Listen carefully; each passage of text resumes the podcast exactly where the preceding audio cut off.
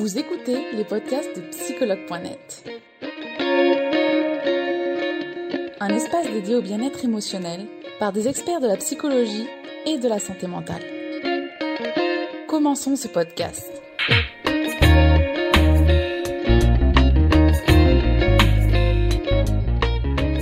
Donc aujourd'hui, nous allons être avec Bérénice Lefebvre sur le thème de la rupture. Salut Charlotte. Un joyeux Alors. anniversaire en retard. Merci beaucoup. J'ai du mal avec mes écouteurs. Hop. Souci, je te laisse faire, tu me dis. Oui, c'est sûr. À force d'enrouler mes écouteurs, ils prennent une forme assez, assez bizarre et donc du coup ça me ça gêne. Bon écoute, on va se débrouiller comme on peut. Problème des écouteurs, ça s'enroule. Ouais, c'est bon, j'ai mis un verre, ça passe. Voilà, donc aujourd'hui nous sommes en direct avec euh, Bérénice Lefebvre. Euh, on va l'interviewer de la part de psychologue.net. Je rappelle que je suis moi-même community manager. Donc Bérénice va se présenter un tout petit peu, histoire de rappeler aux utilisateurs qui elle est. Euh, alors, donc je suis Bérénice Lefebvre, je suis psychologue et psychothérapeute en ligne, donc je travaille exclusivement par visio et je suis spécialisée en thérapie comportementale et cognitive. D'accord, super, merci Bérénice. Donc aujourd'hui, on va parler de la rupture. Et alors, quelles sont les principales causes d'une rupture de couple? Alors, euh, les principales causes, il y en a beaucoup. Euh, je vais pas te mentir, elles sont assez diverses et variées. Alors, la première, euh, euh, au niveau des statistiques, c'est celle qui revient le plus. Donc, au niveau de 33% des unions qui prennent fin à cause de ça, c'est l'infidélité c'est euh, voilà le, le, une, une, tromperie, une liaison, euh, parfois même euh, une double vie. Voilà, ça c'est la, la, cause la plus fréquente des ruptures. D'accord. Ici on parle La... d'infidélité émotionnelle et, et réelle, j'imagine. Ou... Alors les statistiques, les statistiques pardon, ne, ne, non, ne précisent pas, c'est ça. Mais voilà, je pense que dans tous les cas, à partir du moment où il y a une relation entamée avec une autre personne que la personne avec qui on est en couple, je pense que ça rentre dans le, la case infidélité. D'accord. Euh, tu as aussi euh, l'incompatibilité. Alors l'incompatibilité, c'est ce qui peut se passer parfois quand tu as des gens euh, qui vont se, pas se précipiter dans une relation, mais aller un peu trop vite. Euh, par exemple, voilà, se, se, marier très rapidement, emménager très rapidement. Et en fait, euh, avec le l'estompage du, du début, avec voilà tout ce qui est, parce qu'en fait, le tomber amoureux, en fait, ça ça engendre une production d'hormones de bien-être et de bonheur en fait. Euh, et au bout d'un moment, ces hormones-là s'estompent. En fait, le, le, système nerveux revient à la normale.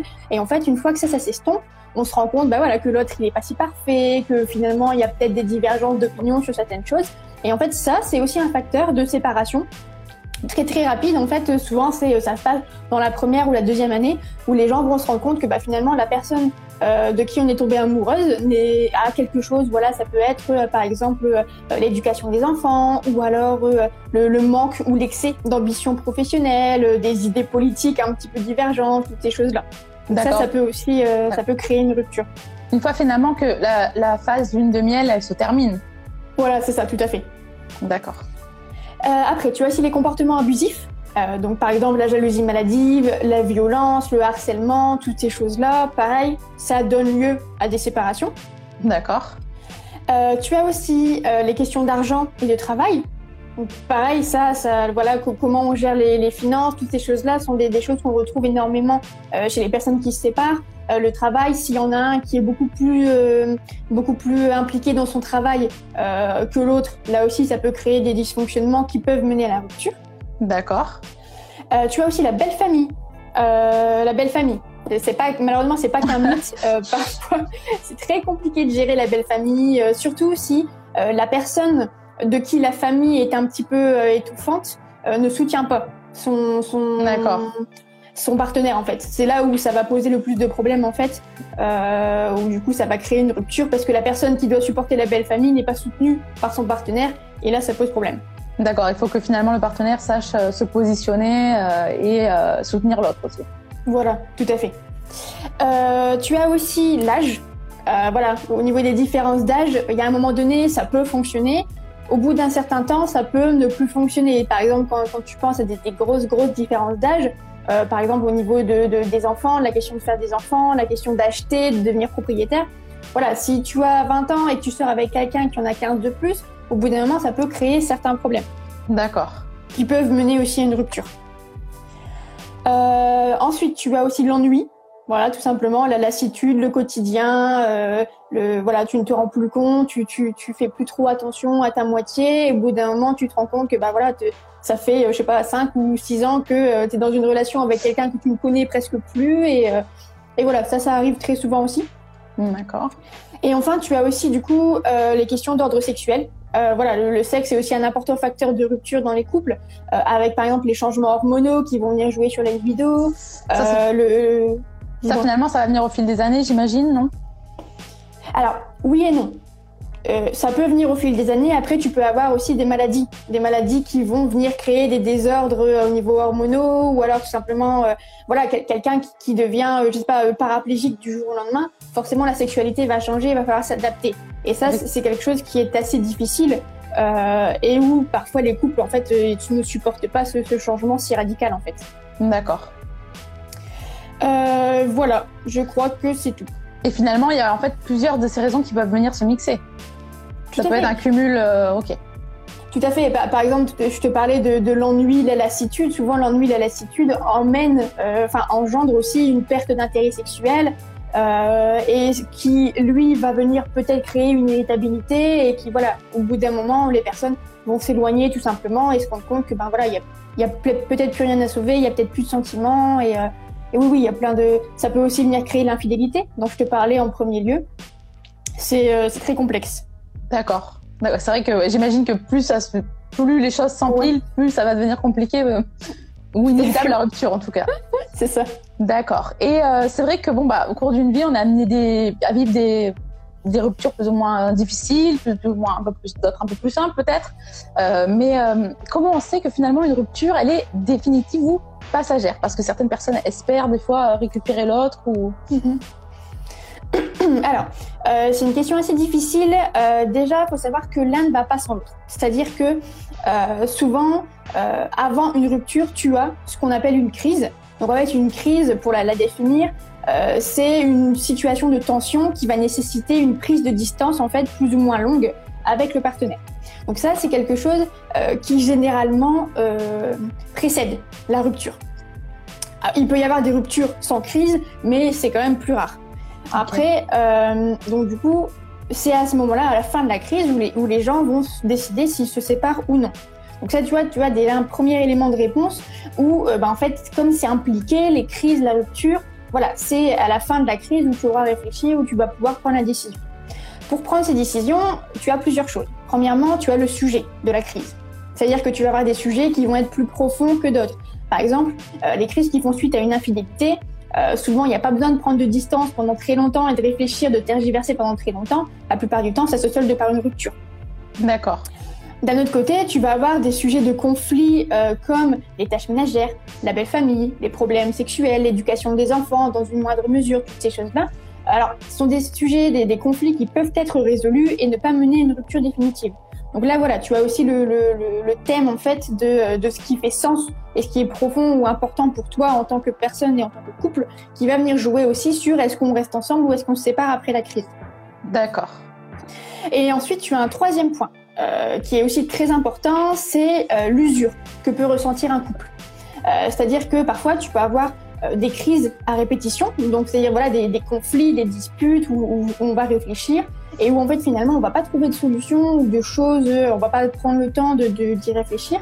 Et en fait toutes ces choses-là, ça va venir créer en fait un épuisement du couple. Euh, et tu peux te retrouver par exemple avec des situations où euh, euh, va y avoir un conflit qui va exploser à cause de du lave-vaisselle et où la personne va craquer et dire bah voilà c'est fini je te quitte je m'en vais voilà.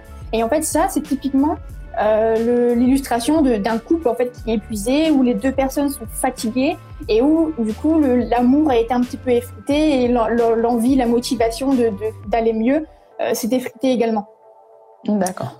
Voilà, il n'y a pas de, de, de, Voilà, je suis désolée, je te donne pas de, de réponse euh, explicite. Mais, voilà, tu as ces, trois ces trois choses-là, en fait, euh, qui vont venir te faire décider si oui ou non on reste ensemble et comment on reste ensemble. D'accord. Donc finalement, la rupture, euh, c'est vrai que c'est un lot d'émotions. il y a beaucoup d'émotions qui viennent se mélanger, que ce soit la personne qui a décidé de la rupture ou que ce soit l'autre qui l'a subi ou non. D'ailleurs, ça dépend. On peut être d'accord aussi avec cette rupture. Euh, mhm. Mais on passe tous finalement par différentes étapes. Quelles, Quelles sont-elles, celles-ci, les étapes de la rupture alors, les étapes de la rupture. Euh, alors, je j'ai vu qu'il y avait des questions, euh, enfin des, des, des, utilisateurs qui posaient la question. Euh, ce ne sont pas les mêmes euh, que celles d'un deuil classique entre guillemets. C'est-à-dire que euh, tu as aussi des étapes, tu as aussi un deuil, une perte à vivre, mais ce n'est pas la perte de l'autre à proprement parler parce que l'autre n'est pas mort, il est encore vivant. mais du coup, tu dois faire face à une autre, un autre type de perte en fait, qui est la, la perte donc de la relation. D'accord. Donc tu as trois étapes. Donc la première étape, c'est l'état de choc. Tu vois, comme tu le disais tout à l'heure, parfois tu vas avoir aucun signe avant-coureur. Ta moitié va débarquer le soir, te dire bah écoute chérie, je te quitte, c'est fini. Tu, tu, t'en, tu, tu ne t'en doutais pas, tu, tu tombes sur le, sur le cul et puis voilà. Tu... Donc là, ça va créer un état de choc où, où, tu vas te euh, où tu, tu vas te, te, demander mais est-ce que je suis en train de rêver euh, tu vois t'es dévasté t'es anéanti euh, tu te dis voilà c'est un cauchemar c'est pas possible et où du coup tu vas avoir une sorte de, de, de perte de, de, réalité en fait le temps que ton cerveau en fait euh, ingère digère la, la nouvelle. Donc ça c'est la première étape. Voilà l'état de choc t'en as qui peuvent un petit peu comparer ça à un traumatisme en fait parce que c'est parfois ça peut être tellement violent que ça va être très très difficile à digérer. Ah oui, il y a personne certaines qui qui va pas venir ou que l'autre d'ailleurs n'a pas eu de, de signe annonciateur. Mm. Tout à fait, tout à fait. Et en fait, du, coup, tu, tu es dans, dans, une pleine confiance et toute ta confiance, elle est totalement ébranlée et en fait, ça, ça vient casser et, du coup bouleverser en fait tout, tout, parfois même toute ta vision en fait de, du couple et, euh, et toutes ces choses-là. Donc parfois, ça peut être réellement très très difficile à vivre. D'accord. Euh, alors, une Alors, fois que le choc. Après le choc, une fois que tu as pris conscience de, bah, de c'est vrai, ton, partenaire t'a quitté, c'est fini, euh, tu vas avoir une phase qui va être un petit peu ambivalente, c'est-à-dire que tu vas avoir ce qu'on appelle une phase un peu émotionnelle, c'est-à-dire que euh, tu vas, la personne va commencer à te manquer, tu vas commencer à être triste, euh, toutes ces choses-là. Tu peux également aussi avoir des symptômes un petit peu de, colère, voilà, de, où tu vas t'énerver, mais voilà, j'ai rien fait pour ça, de toute façon c'est sa faute, toutes ces choses-là. Euh, ça, ça, va montrer que tu es en train de, de digérer. C'est-à-dire que voilà, le, la réalité de la chose est en train de, de t'apparaître et tu réagis en fonction de ce qui, de ce qui t'arrive. Donc, euh, donc voilà, donc tu vas avoir voilà colère, tristesse, euh, tout, toutes ces choses-là euh, qui vont t'aider en fait également à passer la crise. D'accord. Tu peux aussi avoir la culpabilité. voilà, moi j'ai déjà eu des patients qui me disaient mais c'est normal qu'il m'a quitté, je suis trop nulle, toutes ces choses-là. Pareil, ça, ça, ça va aider la personne à, à digérer en fait le, la rupture. Donc tu as donc tu vois voilà la deuxième phase, la phase émotionnelle. Moi je l'appelle la phase émotionnelle. Et ensuite euh, après cette deuxième phase, tu vas avoir une phase de reconstruction. Euh, C'est-à-dire que c'est quelque chose qui va venir induire une réflexion sur toi, sur la rupture, sur la relation. Euh, tu, tu, vas commencer à te poser des questions de euh, ben voilà comment ça se fait qu'il m'a quitté, qu'est-ce que j'aurais pu faire pour que ça aille mieux, qu'est-ce que je pourrais faire potentiellement dans mes futures de relations pour que ça ne se reproduise pas. Voilà, là tu vas avoir la, la, la, rupture est un peu plus digérée à ce moment-là. Je dis pas qu'il y a plus de souffrance du tout, mais ça va un peu mieux. D'accord. Et donc du coup, souvent c'est une phase qui amène en fait euh, une réflexion sur soi et en fait de, de laquelle tu peux tirer des bénéfices. Parce que tu vas, tu, tu, vas réfléchir, tu vas dire bah oui voilà j'étais comme ça, et puis finalement tu vas te rendre compte que potentiellement la rupture ça t'amène des choses intéressantes et, euh, et voilà toutes ces choses là, et finalement après le, le la, la, vie va suivre son cours et, et, tu vas tu vas guérir entre guillemets. D'accord, donc là c'est plutôt une prise, on, on prend du recul et on en tire des leçons? Tout à fait oui. D'accord. Donc ça c'était la troisième phase finalement. C'est ça, ouais. Mais du coup, là, tu as les trois phases euh, globalement après d'une rupture. Alors après, elles peuvent changer. Il hein. euh, y en a qui, qui en rajoutent avec la phase où, euh, euh, par exemple, entre la première et la deuxième, donc entre l'état de choc et euh, la phase de, dépression émotionnelle, il euh, y en a qui rajoutent une phase, par exemple, de, de manque, où tu vas essayer de récupérer la personne, où tu vas essayer de fois de lutter contre la, la situation, où tu vas essayer de la récupérer, où tu vas faire des projets, toutes ces choses-là. Moi, je l'ai pas mis parce que euh, c'est pas quelque chose qu'on voit tout le temps. D'accord. Donc je, voilà, j'ai préféré te donner les trois euh, qu'on voit euh, le plus souvent. Après voilà, je te dis c'est pas c'est pas quelque chose d'immuable. Il y a plein de théories sur les, les, étapes après le deuil. Là, je t'ai donné vraiment les trois les plus les plus courantes. D'accord. Et du coup, dans le cas de rupture à répétition, est-ce que est-ce qu'il y a une signification à cela? Qu'est-ce que finalement ça ça cache cela? Alors, les ruptures à répétition, souvent, c'est le signe de problèmes que le couple n'arrive pas à gérer. C'est-à-dire que, euh, voilà, tu vas, tu vas avoir une crise, que tu ne vas pas réussir à gérer, tu vas te dire ok on se sépare parce que là on est face à un mur, c'est pas possible. Et puis finalement tu vas revenir parce que tu vas te rappeler que bah en fait tu es toujours amoureuse, mais pour autant tu n'auras pas résolu la situation. Ce qui fait qu'à chaque fois le problème va revenir et recréer ce, ce phénomène de, de, crise et de rupture donc qui est d'autant plus facile à chaque fois puisque bah, voilà, tu te dis que bah, la personne, euh, c'est pas la première fois que ça arrive et puis euh, et puis ça reviendra. Donc ce qui crée en fait euh, souvent euh, un conditionnement par rapport à une hormone en fait qu'on va sécréter au niveau des retrouvailles qui est l'adrénaline. D'accord. En fait, l'adrénaline va créer un sentiment de, de bien-être avec les retrouvailles qui vont potentiellement faire penser à un début de relation avec ce que je te disais tout à l'heure, les hormones de, bonheur qui vont être voilà l'endorphine, toutes ces choses-là qui vont être sécrétées comme en début de relation. Ce sera beaucoup plus court, donc ça va vite enfin rapidement euh, relaisser place au quotidien et, et aux problèmes. Mais voilà, ça va créer une sorte de, de potentielle dépendance. Alors attention aux mots, mais, euh, mais voilà, c'est cette adrénaline-là qui va être recherchée et qui va du coup revenir créer en fait le, la rupture à chaque fois, là où d'autres couples pourraient euh, bah, se poser et discuter un peu plus longtemps sans en, sans en arriver à la rupture. D'accord. Et alors, et alors dans ce cas-là, est-ce que le couple peut envisager une thérapie de couple finalement pour sortir de, de ces répétitions? Oui, tout à fait. Ouais, c'est carrément possible euh, parce que souvent, voilà, si, si, le couple revient à chaque fois, c'est qu'il y a encore de l'amour, c'est qu'il y a encore des choses à sauver.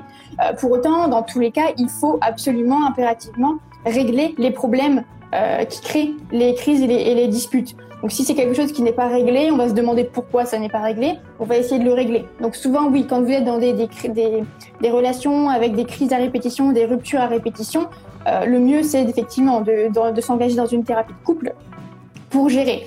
Alors après, euh, la thérapie individuelle peut être aussi intéressante, puisque souvent, dans les couples comme ça, où il y a des, des crises et des ruptures à répétition, euh, tu as souvent des profils impulsifs et impatients des personnes, en fait, euh, des, des, deux personnes. Donc en fait, c'est ça en fait qui va venir créer là où tu, tu auras peut-être une personne euh, qui va réussir à temporiser en disant bah non, on va pas se séparer pour ça, euh, toutes ces choses là. Euh, si tu as deux personnes impulsives, ça va se séparer, ça va se dire bah très bien, je suis une sans toi, et puis bah casse-toi et toutes ces choses-là. Et puis voilà. Après, ça va regretter et ça va revenir. D'accord. Donc voilà, une thérapie individuelle, ça peut être intéressant aussi pour voilà apprendre à gérer les émotions, apprendre à gérer l'impulsivité et l'impatience. D'accord, merci Bérénice. Et alors du coup, quels sont les conseils pour surmonter cette rupture amoureuse? Alors, là aussi, je t'ai préparé des étapes. D'accord.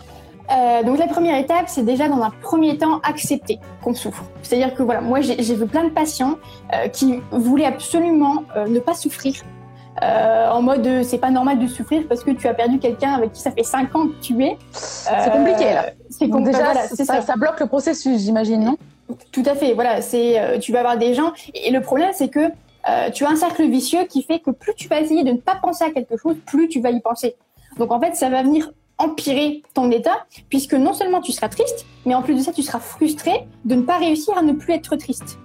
D'accord, ouais. Donc voilà, ça c'est vraiment euh, accepter. Voilà, il faut accepter. C'est normal d'être triste, même si ça ne fait que deux mois, même si ça ne fait qu'un an ou deux ans. C'est normal d'être triste. C'est quelqu'un avec qui vous aviez partagé votre vie. C'est quelqu'un avec qui euh, tu, de qui tu étais amoureux. Donc forcément, c'est normal d'être triste et il faut accepter ça. Okay D'accord. Donc voilà, accueillir les sentiments, euh, s'autoriser à vivre les émotions. Euh, voilà, ça aide aussi à, encore une fois, digérer le, la rupture.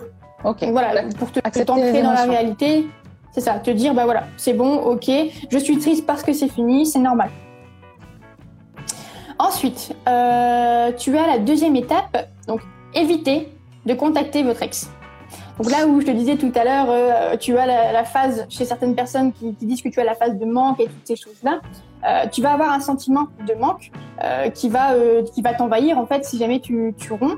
Et en fait, ce qui se passe, c'est que c'est pas vraiment la, la, relation en soi qui va te manquer, c'est les habitudes, les plaisirs communs, les rituels. En fait, c'est quelque chose qui est très addictif. En fait, parce que ça va venir ritualiser ta vie.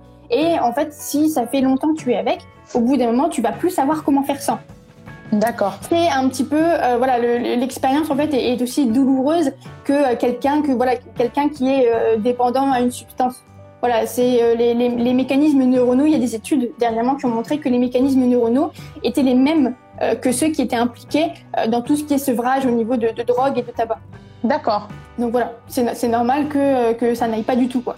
D'accord. Et est-ce que du coup, il est bon de supprimer la personne de tous les réseaux sociaux? Parce qu'il est vrai qu'avec tous les réseaux sociaux maintenant, euh, les messages, les SMS, les, les WhatsApp, euh, les, le Facebook, l'Instagram, on peut avoir la personne sur tous les réseaux et voir ces, ces choses-là au quotidien. Donc ça peut être très difficile pour une personne qui vit une rupture. Tout à fait, ça peut être très difficile. C'est comme, voilà, si, si jamais tu, tu essayes d'arrêter de fumer et qu'en fait, euh, toute la journée, on te présentait des petites cigarettes qui passaient comme ça, c'est un petit peu le même effet. Donc après, euh, je vais pas te dire qu'il faut absolument supprimer ou pas la personne, puisqu'il y a des personnes qui vont très bien le vivre, qui vont réussir à supporter ça, et des personnes qui ne vont pas réussir à le supporter. Donc voilà, là, si j'ai un conseil à donner, c'est que bah voilà, si vous voyez des photos de votre ex sur Instagram et que ça vous fait énormément de mal, supprimez-le. Si vous arrivez à le supporter et que euh, ça, passe euh, tranquille, dans ce cas-là, on peut le laisser. D'accord, parce que ça aide sûrement certaines personnes à passer plus vite la page. C'est ça, tout à fait. Tout à fait, où tu vas avoir des, personnes qui vont simplement euh, se, dire que potentiellement ils peuvent rester amis avec cette personne-là et que du coup supprimer c'est pas une bonne solution. Voilà, les profils sont, euh, sont divers et variés, mais, euh, mais, dans tous les cas, si ça vous fait du mal, on supprime. Oui, rester ami avec son ex, ça c'est encore un autre thème. Hein. un autre thème, ouais. qui peut être très long, je pense, et qui va intéresser les utilisateurs aussi. Tout à fait. Euh, donc ça, tu vois, c'est la deuxième étape. Ensuite, tu as la troisième étape qui est, euh, encore une fois, de ne pas être dans le déni. C'est-à-dire que euh, ce que tu peux faire de mieux, c'est vraiment de te livrer et de parler de, la rupture, d'extérioriser en fait la, douleur que tu ressens, les émotions que, que tu ressens, mais encore une fois, sans entrer en contact avec ton ex ou ton ancienne moitié. Donc voilà, moi souvent ce que je conseille à mes patients dans ces moments-là, c'est d'écrire des lettres ou des mails que tu n'enverras jamais, évidemment, euh, ou de rédiger des messages en fait euh, à tes amis. Et au bout d'un moment, euh, ça va te ça va te saouler en fait. Tu, tu, tu vas ressasser ta rupture, ressasser ce que tu ressens. Et au bout d'un moment, ça va te ça va te gaver tout simplement. Et ça, c'est un bon signe. Ça veut dire que euh, voilà, au bout d'un moment, tu as intégré le, la rupture, tu as intégré la douleur tu commences à t'y habituer. En fait, le fait d'être gavé par quelque chose, c'est euh, tout simplement d'être habitué. Voilà, c'est ça. C'est la saturation qui est créée par l'habituation. Donc à ce moment-là, c'est bon signe, ça montre que tu es en bonne voie pour passer à autre chose. D'accord. Ok, et ensuite tu as la dernière étape, euh, qui est un peu plus, euh, un peu plus évasive. En gros, faut prendre soin de soi. C'est-à-dire que voilà, prenez votre temps après une rupture. C'est pas, c'est pas la course. Euh, c'est pas parce que euh, il vous tout à l'heure quand je faisais des recherches, j'ai vu sur internet où les gens disaient euh, il faut autant de temps de relation pour passer à autre chose. C'est-à-dire que voilà, si tu es resté 20 ans avec une personne, il va te falloir 20 ans pour t'en mettre. Alors on va pas espérer ça quand même. Oui, oui, oui. Non. Ah. ça c'est du n'importe quoi. Euh, voilà, prenez votre temps. S'il vous faut un an, deux ans, trois ans pour vous en mettre, et eh ben soit. Voilà, ça va vous permettre de, de prendre soin de vous, de mieux vivre euh, enfin de, vivre du mieux possible la rupture. Et ensuite, une fois que ça s'est fait, que vous sentez que vous allez mieux et que ça va mieux, euh, potentiellement faire des choses qui vont vous permettre de, retrouver votre existence en tant que personne à part entière. C'est-à-dire que voilà, vous, n'êtes plus une personne en couple, vous êtes une personne à part entière si vous êtes toujours célibataire. Dans ce cas-là, vous pouvez faire des, choses comme euh, voilà se mettre au sport ou faire un voyage, déménager, toutes ces choses-là qui vont en fait vous ancrer dans la, dans la réalité qui est que bah, maintenant, vous êtes une personne à part entière, vous êtes une personne seule et que vous faites vos activités seule. Et ça, ça va aussi donner un coup de boost euh, pour le, le, passage en fait et, euh, et l'aller mieux après la rupture. D'accord, on a un comportement qui se vérifie assez quand même euh, ces derniers temps aussi, encore plus avec les millénials. Euh, c'est mhm. que euh, les personnes ont accès à Tinder, ces, ces, sites de rencontres finalement, où ils disent qu'ils peuvent facilement passer d'une personne à une autre. Euh, Est-ce que c'est pas un peu utopique finalement d'aller sur ces sites de rencontres très vite pour essayer de passer à autre chose? Alors si, totalement. Alors oui, je, vais quand même un peu nuancer mes propos, mais effectivement, c'est un peu un peu utopique comme tu dis, pour la simple bonne raison que euh, tu vas trouver des relations, mais des relations pansement en fait, où euh, mais du coup tu vas potentiellement transférer tes douleurs, transférer tes attentes euh, sur la nouvelle personne avec qui tu vas te mettre. Et ça va, enfin, dans la plupart du temps, ça ne fait que faire souffrir l'autre. En fait, si vraiment tu te forces à aller sur Tinder, si vraiment tu te forces à avoir des nouvelles relations, ça ne va absolument pas t'aider ton processus de, deuil de la relation, mais ça va venir potentiellement euh, transférer ta douleur en des attentes un petit peu dysfonctionnelles sur ton nouveau partenaire. Et là, du coup, euh, ça va à 90% foirer et ça va te, venir te rajouter une douleur en plus, euh, alors que voilà, tu en as déjà suffisamment avec ta première rupture. Donc voilà, moi c'est quelque chose que je déconseille vraiment. Faire des rencontres, ok. Faire des rencontres vraiment dans le but d'oublier la personne avec une autre personne, c'est ouais, c'est ça passe des fois, mais, mm. euh, mais quand même assez rarement. D'accord. Merci pour euh, ces approfondissements du coup. avec plaisir. On va, passer maintenant à la partie questions euh, des utilisateurs, donc qu'ils ont posé ce matin en story. Alors, très intéressante. Comment arrêter d'être dans l'attente qu'ils reviennent?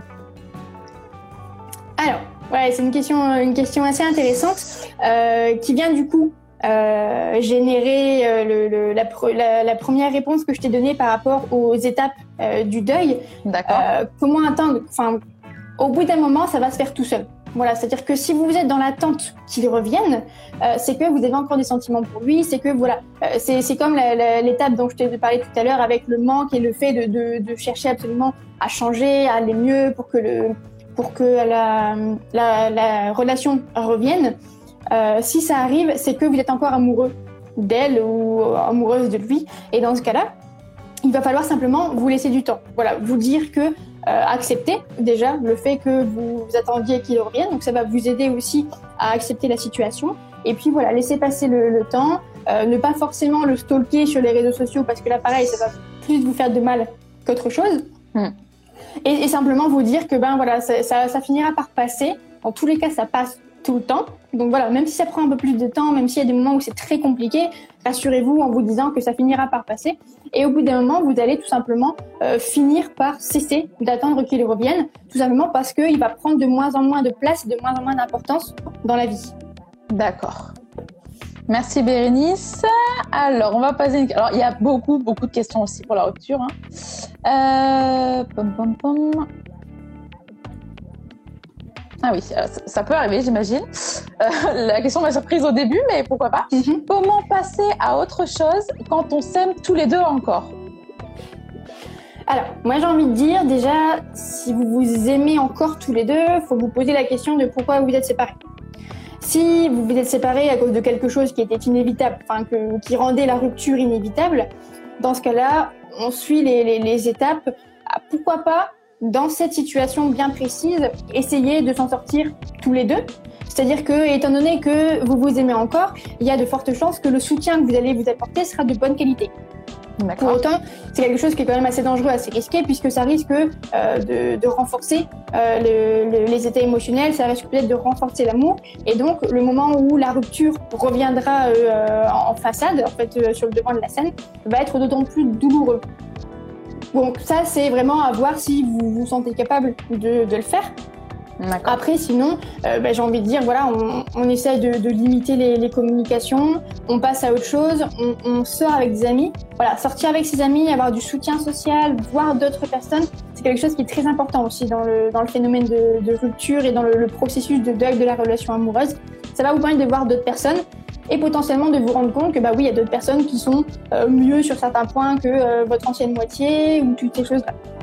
Donc vraiment, ne pas hésiter à sortir, se changer des idées, et puis bah, encore une fois prendre prendre soin de soi et, euh, et accepter en fait qu'on souffre, accepter la situation de manière à ce que ce soit plus facile à vivre. D'accord. Euh, J'ai profité pour euh, lire une question en direct. Une personne a l'air, euh, ça a l'air très important pour cette personne, donc autant lui répondre. Après une rupture causée par des mensonges, peut-on rester amis Alors, c'est un peu, un peu compliqué aussi parce que quand il y a des mensonges, il y a une perte de confiance. Donc, euh, alors la question c'est est-ce qu'on peut rester amis, c'est ça? Oui. Ouais, c'est ça. Donc, il y a une perte de confiance qui est quand même assez importante dans, dans l'amitié. Donc là, c'est à vous de voir en fait, est-ce que euh, vous vous sentez euh, assez fort ou d'attaque pour continuer à être en contact avec cette personne, sachant qu'elle vous a menti, sachant qu'elle pourra potentiellement le refaire? Euh, c'est en fait, je pense que c'est à vous de voir avec vous, votre confiance et la confiance que vous avez gardée en fait envers cette personne-là. Parce qu'en fait, ce qui est aussi assez compliqué quand il y a des processus de mensonge ou d'infidélité dans les couples, c'est que non seulement ça va venir bouleverser la relation qu'on a en son partenaire, mais parfois ça va venir bouleverser la confiance qu'on a en nous. D'accord. Donc là aussi, c'est compliqué. Donc je pense qu'il faut faire un travail là-dessus, une sorte d'introspection. Peut-être noter sur papier, voilà, comment je me sens par rapport à ces mensonges? Qu'est-ce que ça implique pour moi? Qu'est-ce que ça implique pour nous? Et dans ce cas-là, la réponse de est-ce qu'on peut rester, euh, est-ce qu'on peut rester euh, amis, euh, va se profiler en fait toute seule. D'accord. Donc on espère que Bérénice a bien répondu à votre question. Comme la personne est en direct, qu'elle n'hésite pas. Alors, ah, on est retourné sur les pervers narcissiques. Alors, comment vivre une rupture avec la personne pervers narcissique, voire toxique? Alors, est-ce qu'il y a des recommandations spécifiques pour ce type-là? Alors, globalement, il n'y en a pas beaucoup, à part la, je dirais l'étape où il faut absolument couper tout contact avec la personne. Là, j'ai envie de dire, euh, c'est presque euh, catégorique. Si la personne a été euh, toxique pour vous, si elle vous a fait du mal dans une moindre mesure ou une plus grande mesure, toute relation avec elle de manière à vraiment déjà dans un premier temps vous dégager de son emprise parce que voilà je pense que vous avez dû le voir mais donc les pervers narcissiques et les personnes toxiques euh, jouent une emprise en fait euh, sur le sur la personne où c'est très difficile de se détacher. Donc dans un premier temps voilà pour s'en détacher il faut couper tout contact euh, voilà bloquer le numéro bloquer de Snapchat bloquer de toutes ces choses là pour pouvoir déjà prendre soin de soi voilà se retrouver parce que dans les personnes qui sont victimes de pervers narcissiques souvent il y a euh, quelque chose de l'ordre de bah, je me sens vidée ou j'ai l'impression qu'il m'a volé une partie de moi. Et pour retrouver cette partie de, vous, eh ben, il va falloir vraiment euh, vous retrouver seul et donc couper contact avec euh, avec cette personne-là. Et puis après, bah voilà, toujours euh, resuivre les, étapes. Euh, on essaye, on extériorise bien, vraiment, on verbalise. La, verbalisation des émotions négatives, c'est quelque chose qui est très important également pour pour vivre une rupture. Donc voilà, on fait ça, on sort, on essaye. Là aussi, c'est d'autant plus important de voir des gens, de voir d'autres personnes pour en discuter avec, avec eux, parce que leurs avis vont pouvoir être constructifs et vont pouvoir vous aider à avancer. D'accord. Donc ouais, oui, c'est bien parce qu'il y a pas mal de personnes qui rebondissent là-dessus, qui disent que c'est difficile quand il y a un enfant, d'autres qui disent effectivement j'ai bien coupé les ponts et c'est comme ça que ça fonctionne parce que c'est vrai qu'un pervers narcissique, on est quand même passé à une personne qui est plutôt toxique pour nous et mm -hmm. à part couper les ponts, donc si on le peut, autant le faire. Tout à fait, oui. D'accord. Euh, alors, on va passer à une autre question. Euh. Ah, Comment pallier au manque physique et psychique de la personne?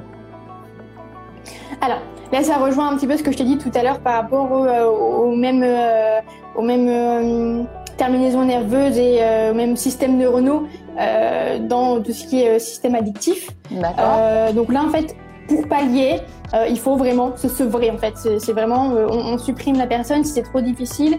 Et euh, alors au niveau du, du, manque psychologique, souvent, ce qui est, ce qui est avancé par les patients, c'est ben, comment je fais en fait pour vivre sans elle ou sans lui. C'est-à-dire que les personnes, en fait, elles ont tellement l'habitude de faire des choses avec leur moitié qu'une fois qu'elles se retrouvent toutes seules, c'est compliqué. Et c'est ça qui joue la plus grande part dans la détresse psychologique euh, après une rupture, c'est qu'on ne sait plus exister en tant que personne seule. Dans ce cas-là, moi, ce que je conseille à mes patients, c'est euh, d'initier des, des, choses, d'initier des, euh, des, activités en fait à faire tout seul pour vraiment se, se reconnecter avec soi-même et bah, se prouver en fait, s'auto-prouver qu'on est capable de faire des choses et d'apprécier des choses seul. Et en fait, le fait de d'initier ces activités-là, donc ça peut être voilà se mettre à faire du sport, aller au théâtre, aller au cinéma seul, ça va permettre de trouver déjà euh, donc de comment dire alors, comment il faut réapprécier, il faut réapprécier sa voilà. solitude finalement. Voilà, c'est ça, tout à fait. Et ça va aussi te permettre, dans, dans certaines, dans certaines mesures, euh, bah, de te rendre compte que bah oui, tu peux faire des choses toute seule et ça va potentiellement venir améliorer ton estime de toi. Ce qui va aussi t'aider en fait euh, à passer outre la rupture. Après, pour le manque physique, euh, si la personne est là, j'aimerais bien qu'elle me donne un petit peu plus de de, euh, de, précision parce qu'au niveau du manque physique, j'ai un petit peu de mal à voir comment ça peut, enfin, qu'est-ce que ça peut être en fait. D'accord, ok. C'est peut-être sexuel, j'imagine, mais manque physique, à part ça, je vois pas, ouais, effectivement. Ouais, potentiellement. Alors, on verra si la personne parle. C'est que c'est un peu compliqué de voir entre tous les messages. Alors, on va passer à notre question parce que c'est vrai que j'aime bien quand même répondre aux questions que les personnes ont pris le temps de mettre dès le matin. Euh, surtout qu'on n'a pas le temps de tout lire toutes. Euh... Ah oui. Ah bah, tu y, as, as déjà plus ou moins répondu, mais euh, si jamais il y a un éclaircissement à avoir. Après 7 ans sans être célibataire, donc en couple, comment mhm. apprendre à se retrouver toute seule? Donc passer du temps. Comment on réapprend à se retrouver toute seule Ouais, alors c'est quelque chose qui peut être très anxiogène. Hein. Euh, moi, j'ai des patients qui euh, sont parfois terrorisés à l'idée d'être tout seul. Euh, dans ces moments-là, euh, il ne faut pas hésiter à peut-être dans un premier temps faire des choses avec d'autres personnes que votre ancienne moitié.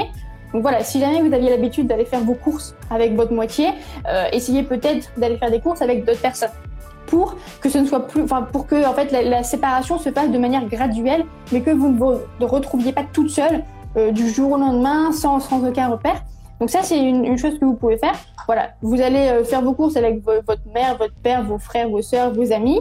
Et puis après, euh, vous pouvez peut-être une fois sur deux y aller toute seule et une fois sur trois, voilà, augmenter en fait la cadence. Et au bout d'un moment, vous allez réapprendre simplement, vous habituer à le faire toute seule. Et en fait, vous pouvez faire ça avec toutes les activités de, la vie quotidienne. Si vous avez l'habitude euh, de regarder la télé, bah, pourquoi pas essayer de regarder la télé une fois avec des amis, puis après toute seule, et puis après re avec des amis, et re toute seule, histoire encore une fois de vous habituer. En fait, ça va être un petit peu comme euh, comme le phénomène en fait d'exposition ou les apprentissages qu'on fait graduellement. Voilà, on n'apprend pas à lire du jour au lendemain euh, du Musso. On va commencer à lire des petits livres un petit peu tranquillement, et puis on va augmenter la difficulté progressivement. Mais là, c'est pareil. En fait, on va augmenter la difficulté d'être seul et euh, la solitude, l'intensité de la solitude de manière graduelle pour que ce soit plus facile à digérer et pour laisser le temps à votre corps et à votre, euh, votre cerveau, en fait, votre, votre psychisme de s'adapter. D'accord. À cette nouvelle solitude. D'accord. Euh, je, rappelle le, je rappelle le thème parce qu'on a des questions parmi les utilisateurs. C'est la rupture, le thème. La rupture dans le couple. Euh, pour poser les questions, alors souvent c'est le matin directement en story, mais effectivement vous pouvez les poser là maintenant, mais je ne peux pas toutes les voir et Bérénice ne pourra pas répondre à toutes non plus, effectivement, parce qu'il y en a beaucoup. Donc je fais toujours en priorité celle de la story du matin. Euh. Alors, est-ce que c'est normal de ne toujours pas oublier son ex, même après un an et demi? Alors, j'ai envie de dire oui et non c'est possible, hein, euh, ça dépend. Euh, voilà, si, vous êtes resté 5 euh, ans avec un an et demi, je trouve pas ça trop déconnant comme comme temps de latence. Après, il faut peut-être se poser la question si vous souffrez encore énormément. Normalement, au bout d'un an et demi, même si vous en êtes toujours parmi, la souffrance doit s'être atténuée, au moins un petit peu. Si c'est pas le cas, dans ce cas-là, il faut vous poser les questions. Est-ce que vous acceptez vos émotions? Parce que souvent, c'est ça vraiment le principal obstacle à, aller mieux, c'est on bloque en fait. On se dit il faut pas que j'aille mal. Le problème c'est que vous allez mal et au bout d'un moment il faut accepter, sinon bah voilà on n'avance pas. D'accord. Donc vous posez la question est-ce que vous avez un, est-ce que vous acceptez vos émotions? Est-ce que vous arrivez à les extérioriser, à les verbaliser? Est-ce que vous avez le soutien euh, émotionnel, le soutien familial ou relationnel qui est assez euh, assez important, qui est euh, de, de qualité suffisante pour vous aider également à aller mieux? Est-ce que euh, voilà, est-ce que vous avez toutes ces choses qui vont vous permettre d'aller mieux et de d'oublier en fait votre ancienne moitié? Après, j'ai envie de vous dire si tout ça va bien, dans ce cas-là, au bout d'un an et demi, je vous dis, moi, je trouve pas ça déconnant en fait euh, de, mettre un an et demi pour se remettre d'une rupture. Si ça se trouve, ça fait 5 ou 7 ans que vous étiez avec, euh, effectivement, ça va pas se faire en, quelques mois. D'accord. en fait, ici, il faut toujours laisser du temps au temps. Les personnes, c'est vrai qu'elles veulent, elles veulent aller vite, passer vite, tourner la page, mais oui, tout à fait. En fait, il y a une sorte d'impatience. Alors après, c'est quelque chose qui est très compréhensible puisque tu souffres. Donc forcément, c'est quelque chose que tu n'as pas envie de, de, laisser durer. Mais en fait, les, les, gens ne se rendent pas compte. Et, et moi, j'ai remarqué chez mes patients, c'est que les gens ont très peur d'extérioriser en fait leurs émotions, d'extérioriser leur mal-être et leur souffrance, parce qu'ils ont peur que ça fasse pire. Enfin, que, que ça empire leurs sentiments. Alors qu'en fait, non, ça a un effet qui est très souvent libérateur.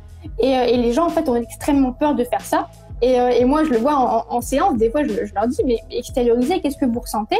Et en fait, ils se rendent compte, au bout d'un moment, quand ils ont lâché le morceau, qu'en fait, ça leur fait du bien. Et, et c'est quelque chose qui vous aide vraiment, en fait, à, à, à aller mieux, c'est d'extérioriser, de verbaliser. Et Moi, la plupart du temps. Et est-ce que ces personnes-là, elles n'ont pas tendance à somatiser aussi, du coup, si elles bloquent leurs émotions? Si, ça peut arriver, j'imagine. Ça, ça, peut arriver, comme, comme tu vois, par exemple, euh, les migraines ou les maux de ventre sont très souvent signes de somatisation d'anxiété. Euh, au niveau des, des mal-être. Euh, tu vas aussi, moi, voilà, j'ai déjà vu des patients qui me disaient j'ai réellement mal au cœur, mais physiquement mal au cœur. Et, et, en fait, voilà, c'est une sorte de, de somatisation euh, parce que effectivement, les gens ne laissent pas accéder leur mal-être à, leur conscience. Et le problème, c'est que il veut dans tous les cas se manifester et il va se manifester d'une manière ou d'une autre. Donc, voilà, vaut mieux vraiment extérioriser.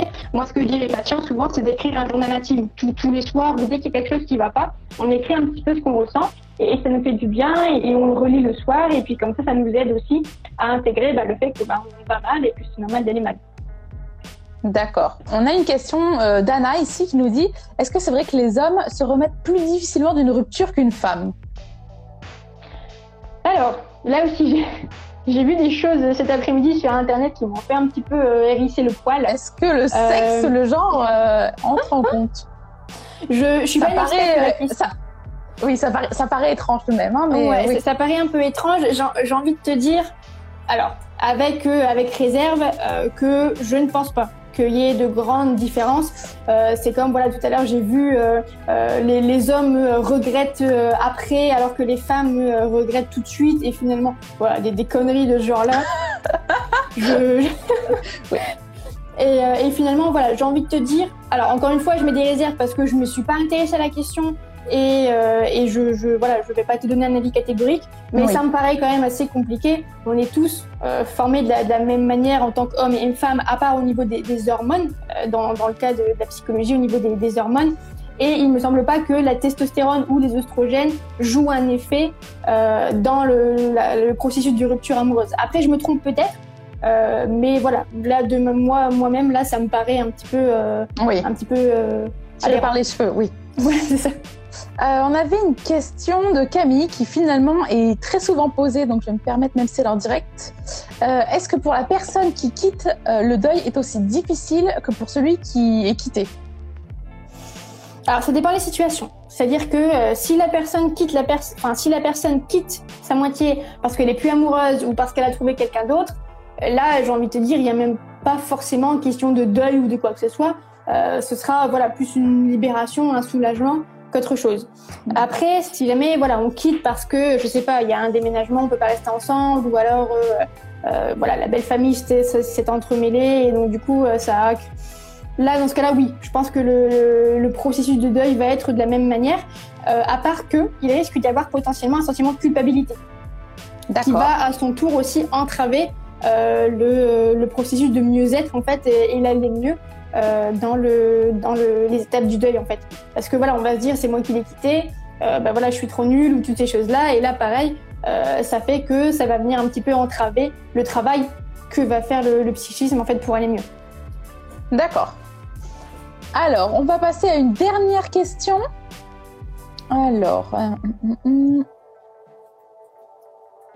alors on l'a pas vu encore, mais que faire contre la nostalgie et la culpabilité? Alors, qu'est-ce que vous pouvez faire contre la nostalgie et la culpabilité? C'est une bonne question. c'est une question, c'est une question pas simple. J'ai pris en dernier, j'étais un peu vache, mais. Euh... Alors, euh, contre la culpabilité, euh, ce que vous pouvez faire, c'est déjà vous dire que euh, bah, c'est pas forcément de votre faute. Si c'est la culpabilité d'avoir été quitté et de ne pas vous en être rendu compte, bah, j'ai envie de vous dire, vaut mieux que ça se passe comme ça plutôt que ça traîne en longueur et que vous souffriez tous les deux euh, au bout d'un moment. Si c'est la culpabilité d'avoir quitté quelqu'un, vous aviez certainement des raisons. Ça va vous faire souffrir, certes, mais euh, voilà, sachez que le, fait de, euh, de, de, culpabiliser, ça va entraver euh, le, processus pour aller mieux. Et dans ce cas-là, euh, il vaut mieux essayer de voilà de, revoir un petit peu les choses, de, de, de voir, revoir un petit peu euh, la vie ou l'opinion que vous allez avoir sur la situation et, et pourquoi pas euh, essayer d'améliorer. Si, si, vous vous culpabilisez parce que vous avez fait souffrir l'autre personne en la quittant, euh, pourquoi pas lui envoyer un message pour lui demander comment ça va, tout, toutes ces choses-là. Au niveau de la nostalgie, euh, là j'ai envie de vous dire, j'ai pas trop trop de solutions. Je vais avouer, hein, j'ai pas trop trop de solutions parce tout simplement parce que c'est quelque chose qui est tout à fait naturel et tout à fait normal. Si, si vous vous faites quitter, que vous adoriez votre relation, que vous adoriez votre moitié et qu'elle s'en va avec quelqu'un d'autre, forcément vous allez être triste et ça c'est quelque chose qui est normal. Donc encore une fois, euh, vous vous allez l'avoir, vous allez être nostalgique, vous allez ressentir des émotions euh, qui ne seront pas euh, qui ne seront pas agréables à supporter. Euh, ici finalement, allez... ici finalement on doit accepter ces émotions encore. On repasse voilà, par. C'est ça encore une fois. À partir du moment où il y a des émotions désagréables, il faut les accepter. Si on a trop de mal, alors après, voilà, si vous avez trop de mal, rien ne vous empêche d'aller voir un psychologue ou un professionnel de, de la santé mentale. Mais dans tous les cas, euh, même si c'est de la nostalgie, si c'est de la culpabilité, dites-vous que ça finira par passer. Et si jamais c'est trop trop difficile à, à, à, supporter pour vous, dans ce cas-là, faites-vous aider. Moi, je pense que c'est le meilleur euh, conseil que je peux donner. Faites-vous aider, si, même si c'est une ou deux séances pour que le thérapeute vous donne des techniques, des conseils pour mieux gérer, euh, ça, ça vous aidera beaucoup.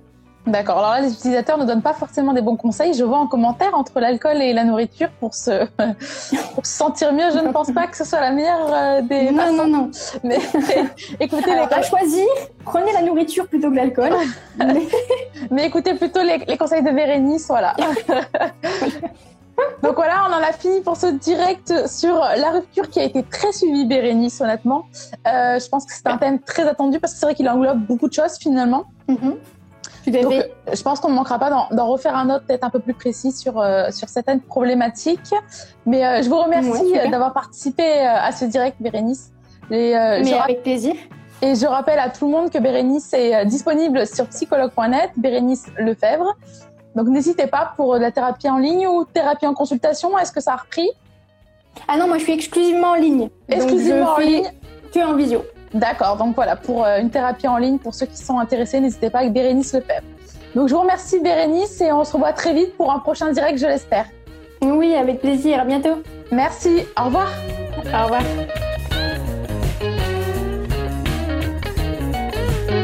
Nous espérons que vous avez aimé le podcast d'aujourd'hui. Souvenez-vous que tous ces sujets sont disponibles sur notre site psychologue.net et que vous pouvez également voir la vidéo complète sur l'Instagram TV sur psychologue.net. Rendez-vous dans notre prochain podcast.